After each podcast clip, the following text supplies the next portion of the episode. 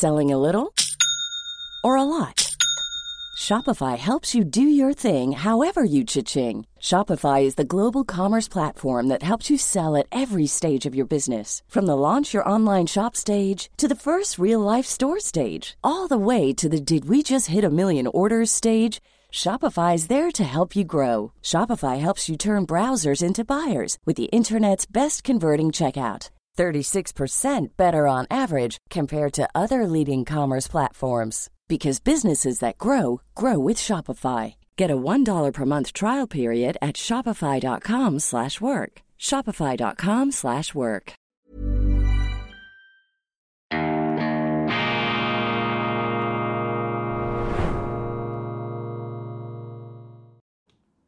Grüezi miteinander, ganz herzlich willkommen und einen wunderschönen guten Morgen, meine sehr verehrten Damen und Herren, liebe Freunde, vor allem in Deutschland und in Österreich, aber auch überall sonst, von wo aus auch immer Sie uns zuschauen mögen.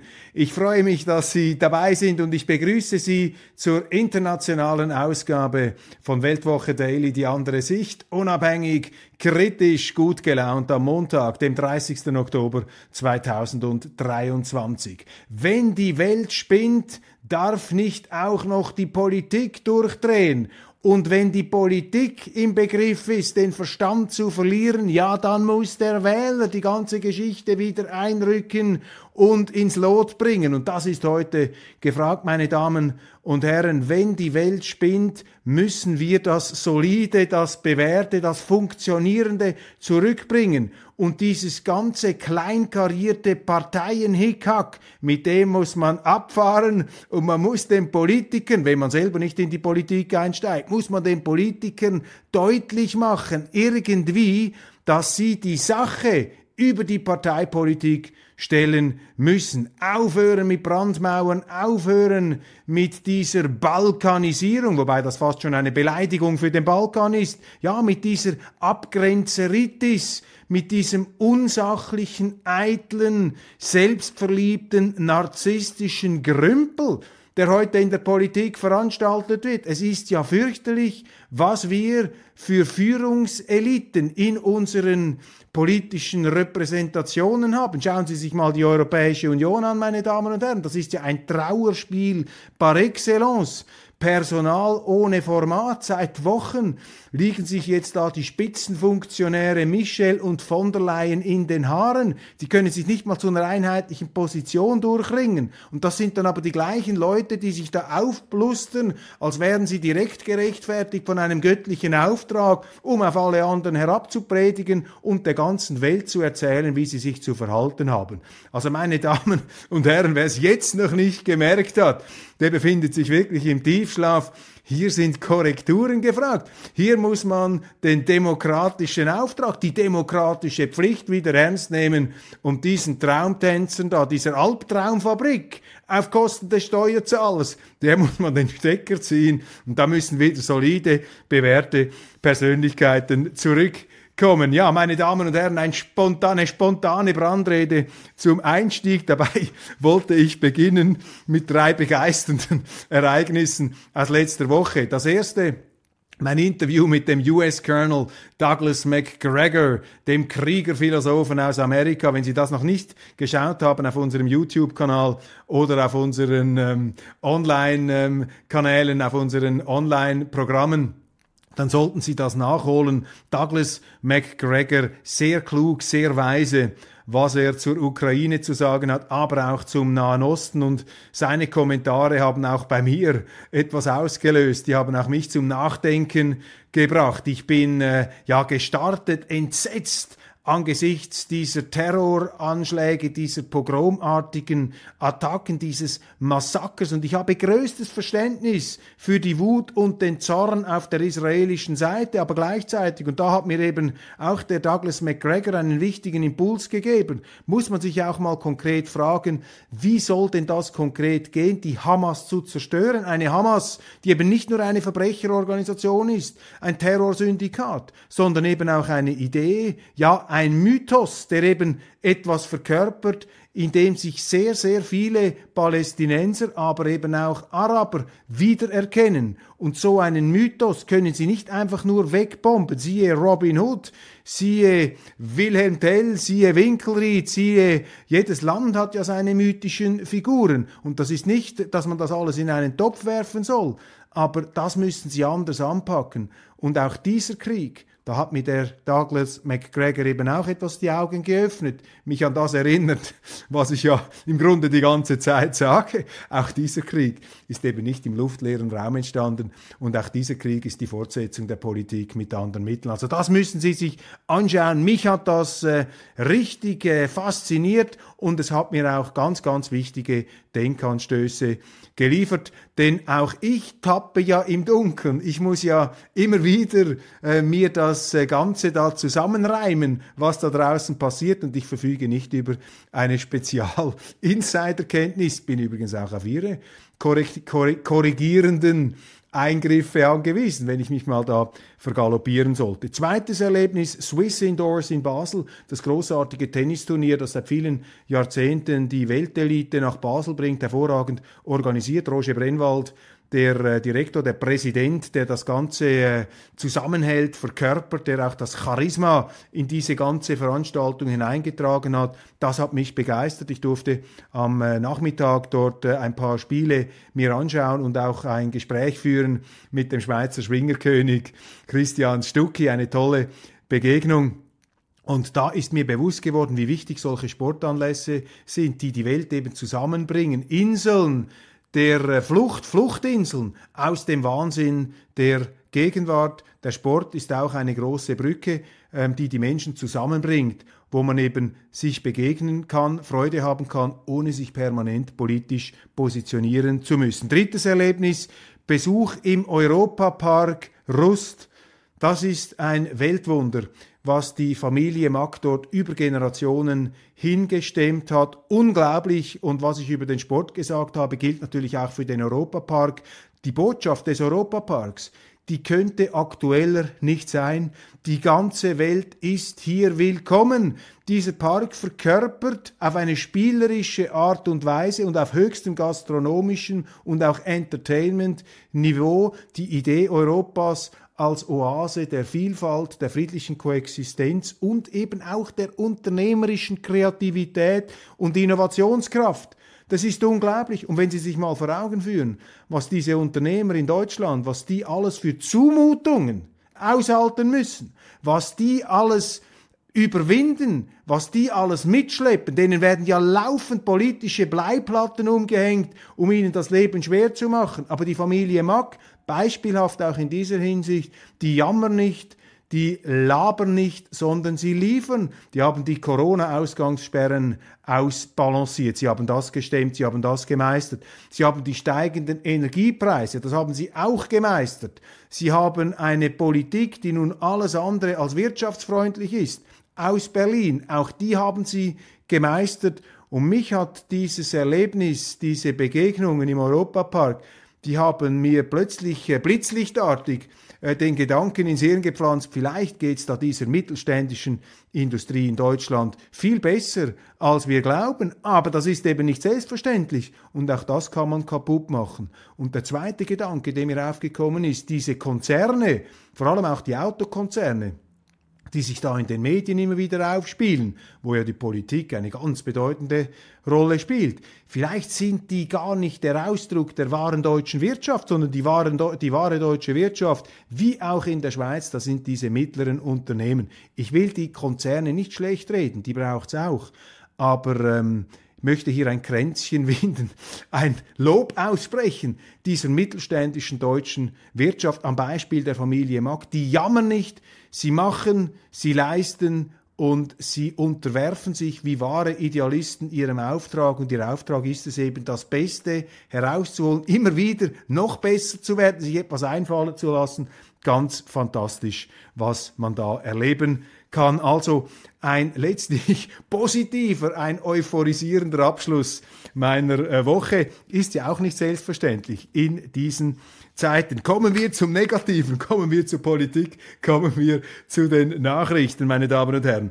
Der Sprecher, der neue Sprecher des Repräsentantenhauses der Republikaner, Mike Johnson, sagt, Russland, China und der Iran sind die neue Achse des Bösen. Ja, das hat uns jetzt gerade noch gefällt. Auch mal so ein Baptistenprediger da, so ein äh, Woke-Wahnsinniger, der nun äh, zum heiligen Krieg gegen äh, Milliarden von Muslimen aufruft, äh, beziehungsweise den Westen da in diese Phalanx hineindrückt und nun den Nahostkonflikt auch noch missbraucht, um diese ganze Konfrontationsrhetorik noch mehr mit Lava, mit Sprengstoff, mit Emotionen aufzuladen. Genau das Falsche. Das ist genau das Gegenteil von dem, was äh, Colonel McGregor gesagt hat, was es jetzt äh, bitterlich, äh, was bitterlich vonnöten wäre, nämlich Deeskalation, dass man die Wogen glättet und nicht tonnenweise noch Benzin, ja geradezu Napalm in die Flammen hineingießt. Die Republikanische Partei hier wirklich in einer ganz schlechten Form. In der britischen Hauptstadt versammeln sich erneut 100.000 Menschen, um für die Rechte der Palästinenser zu demonstrieren. Auch die umstrittene Parole From River to the Sea wird skandiert. In Berlin kommt es zu einer deutlich kleineren Kundgebung. Ich bin zerrissen in dieser ganzen Nahostfrage. Ich habe Verständnis für beide äh, Seiten. Ich äh, kann das nachvollziehen, was in Israel abgeht. Aber auf der anderen Seite, und das ist eben mein Leitartikel in der neuen Deutschland E-Paper-Ausgabe, empfehle Ihnen übrigens ein Abo. Mein Leitartikel bombt sich Israel in den Untergang. Und wenn natürlich die Nebenwirkung dieser Bombardemente, dieser Zertrümmerung des Gazastreifens, den sie da in eine Mondlandschaft ähm, verwandeln, wenn da natürlich die Wirkung ist, dass die ganze arabische Welt, und einen Teil davon haben wir ja importiert in Europa, durch eine fahrlässige, völlig irre äh, Migrationspolitik, meine, unter Umständen kann dieser ganze Eskalationskrieg die Welt in Brand stecken. Natürlich ist die Wahrscheinlichkeit nicht 99 Prozent, aber bei so einem Risiko muss man eben auch von geringen Prozentzahlen ähm, sehr beunruhigt sein. Und es ist nach wie vor das Potenzial da, dass das Ganze ähm, aus. Hey, I'm Ryan Reynolds. At Mint Mobile, we like to do the opposite of what Big Wireless does. They charge you a lot, we charge you a little. So naturally, when they announced they'd be raising their prices due to inflation, we decided to deflate our prices due to not hating you. That's right. We're cutting the price of Mint Unlimited from $30 a month to just $15 a month. Give it a try at mintmobile.com slash switch. $45 upfront for three months plus taxes and fees. Promo rate for new customers for limited time. Unlimited more than 40 gigabytes per month. Slows. Full terms at mintmobile.com. Quality sleep is essential. That's why the Sleep Number smart bed is designed for your ever-evolving sleep needs. Need a bed that's firmer or softer on either side? Helps you sleep at a comfortable temperature? Sleep Number smart beds let you individualize your comfort so you sleep better together. JD Power ranks Sleep Number number 1 in customer satisfaction with mattresses purchased in-store. And now, save 50% on the Sleep Number limited edition Smart Bed for a limited time. For JD Power 2023 award information, visit jdpower.com/awards. Only at a Sleep Number store or sleepnumber.com. Bricht ausartet in eine Art Weltkriegs Konstellation. Ich äh, hoffe, ich habe das auch geschrieben, ich hoffe da auf die Weisheit der Völker und auf die kollektive, auf die Schwarmintelligenz der Menschen, die eben klüger sind als ihre Politiker, übrigens auch als die Journalisten. Aber äh, selbstverständlich ist das nicht. Und ähm, ich glaube, wir haben alles Interesse daran, gerade aus Freundschaft mit Israel, weil wir ja den Israeli als, äh, als, als letztlich auch äh, Urvolk unserer Zivilisation, wenn man so will, als, als Grundlagenvolk. Die haben das Alte Testament ähm, formuliert, das für unsere Kultur ja auch nicht ganz unmaßgeblich ist. Ja gut, den Freunden muss man eben auch sagen, du, jetzt müsst ihr aufpassen. Ich komme darauf noch zu sprechen im Verlauf dieser Sendung. Elon Musk bereitet sich darauf vor, das Internet in Gaza mit Starlink-Einsatz zu retten. Das Internet bricht zusammen im Gazastreifen und Elon Musk, der amerikanische Unternehmer, springt da helfend in die Lücke. Dieser Elon Musk ist einfach klasse, meine Damen und Herren. Der hat Mut, der hat Rückgrat, der hat Zivilcourage, weil er macht sich damit nicht nur Freunde und er wird wirtschaftliche Nachteile in Kauf nehmen, aber er setzt sich dafür ein, dass eben die Kommunikation erhalten bleibt, auch im Gazastreifen, dass dort nicht die totale, die absolute Finsternis ausbricht. Chapeau, Elon Musk. Und wenn Sie heute die Zeitungen lesen, meine Damen und Herren, ganz generell lesen Sie vor allem die Leserbriefe, die sind intelligenter oftmals als das, was die Journalisten von sich geben. In der FAZ habe ich kürzlich einen tollen Leserbrief ähm, hier äh, entdeckt. Und da steht das äh, Zitat drüber, Wagenknecht hat Aussicht auf Erfolg, weil die Politik sich für klüger als die Bürger hält weil die Politik sich für klüger als die Bürger hält. Bravo, genau so ist's. Man hat einfach die Nase voll, sich da von irgendwelchen fremdfinanzierten Fatzkes da in den Teppichetagen der Politik für blöd verkaufen zu lassen. So da von oben herab ähm, sich da vorführen zu lassen, als hätten die da eine höhere moralische Geltung. Die stellen sich da immer wieder über den Wähler und da muss der Wähler natürlich, die müssen sie mal herunterholen von ihren Podesten, da ein ganz kluger Leser. Brief. Die EU, ja, total zerstritten, Personal ohne Format, miese Form, wir haben bereits darüber gesprochen, gibt ein himmeltrauriges Bild ab, diese Europäische Union. Das Positive ist, es ist so offensichtlich, dass es jetzt wirklich der Hinterste und der Letzte bemerken muss. CDU Parteitag. Die CDU wacht auf, meine Damen und Herren. Ich habe auch da meine Hoffnung noch nicht aufgegeben. Ich äh, baue ja auch in Deutschland auf die CDU und auf die FDP, dass sie durch die Erfolge, wenigstens die Umfrageerfolge der AfD, hier wieder etwas daran erinnert äh, werden, was sie eigentlich machen müssen. Und äh, ich äh, glaube da, vielleicht ist es auch schon Wunschdenken, aber ich glaube tatsächlich, da ein paar mikroskopische Bewegungen in die richtige Richtung zu verspüren.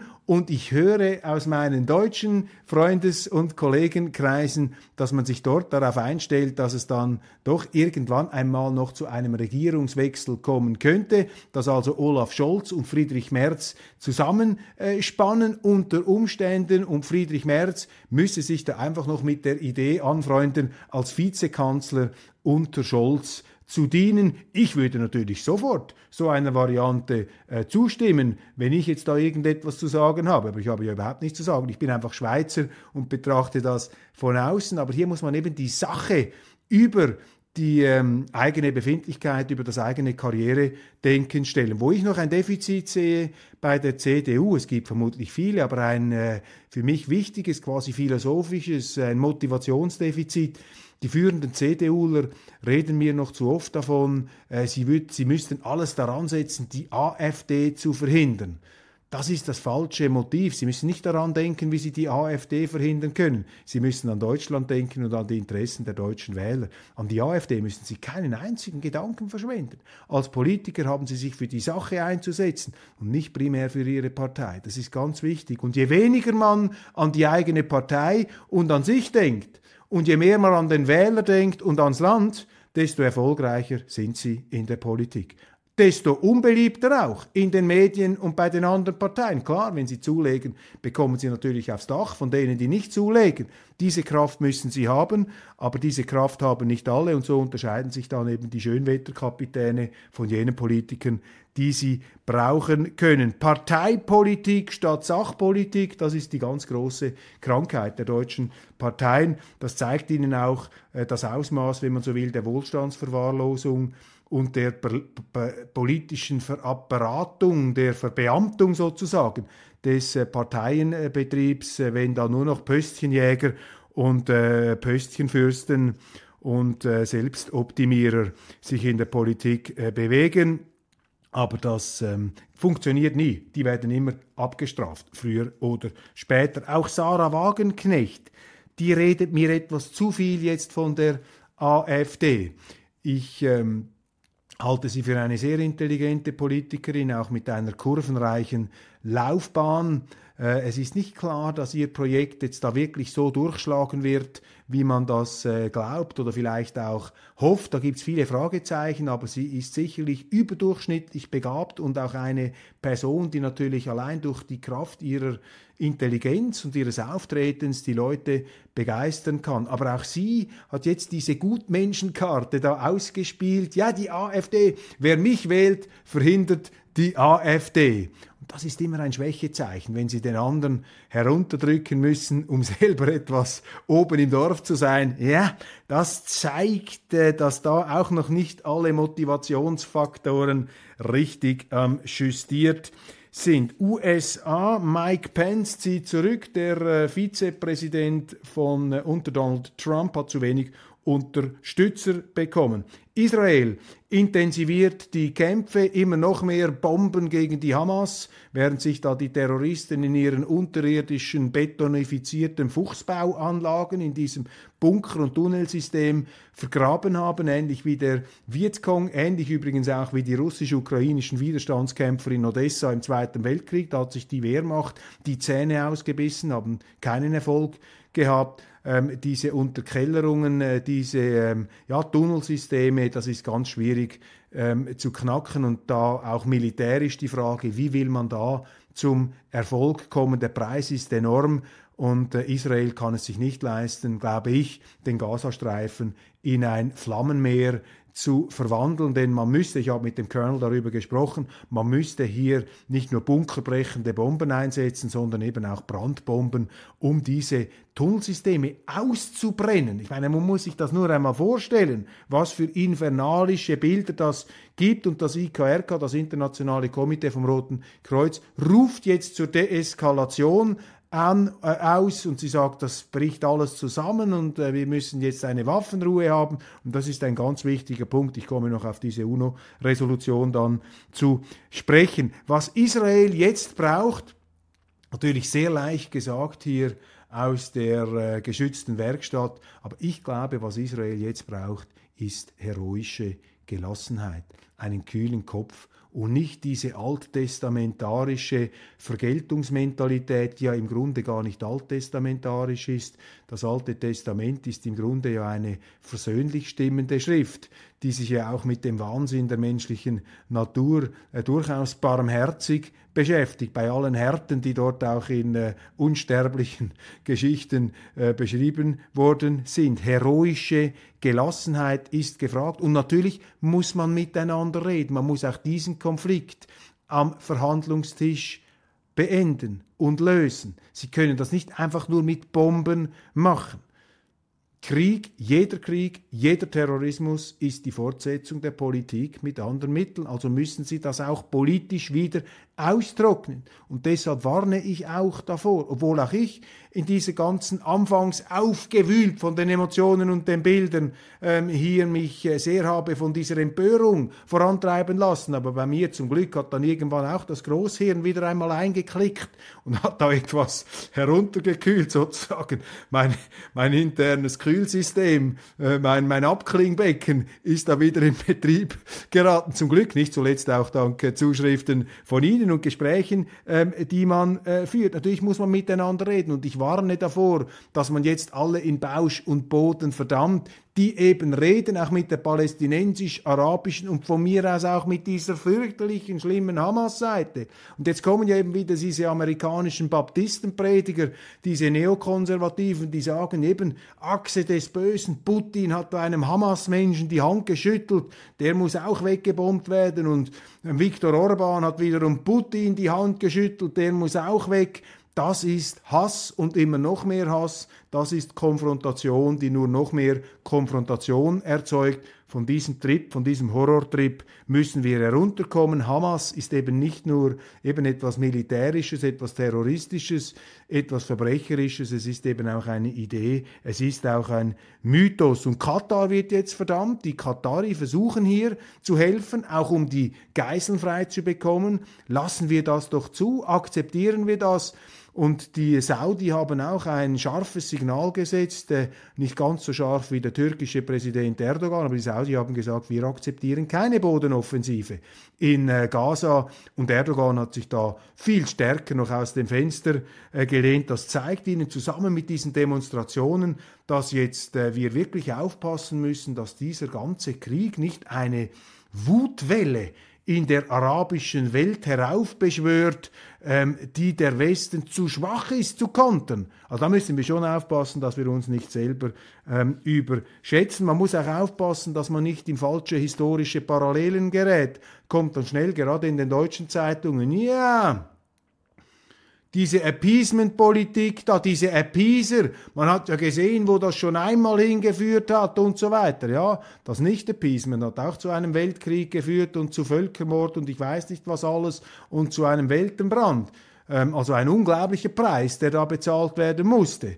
Und ich bin äh, einer, der immer auch eine Ehrenrettung für das Appeasement macht. Miteinander reden, nicht gleich in den Krieg einzusteigen. Blut, Schweiß und Tränen versprechen. Das hat auch etwas für sich. Äh, obwohl ich jetzt damit nicht die damalige Situation noch einmal aufrollen möchte äh, vor dem Zweiten Weltkrieg. Aber man muss aufpassen, dass man da nicht immer äh, in dieser äh, Kriegsberauschtheit äh, sich selber ähm, militarisiert. Also eine ganz, ganz äh, wichtige ähm, Geschichte. Die UNO hat nun eine Resolution verabschiedet. Ähm, zum Thema Waffenruhe, das ist äh, den Israeli in den ganz falschen Hals geraten, dass da die UNO einen Vorstoß aus Jordanien angenommen hat.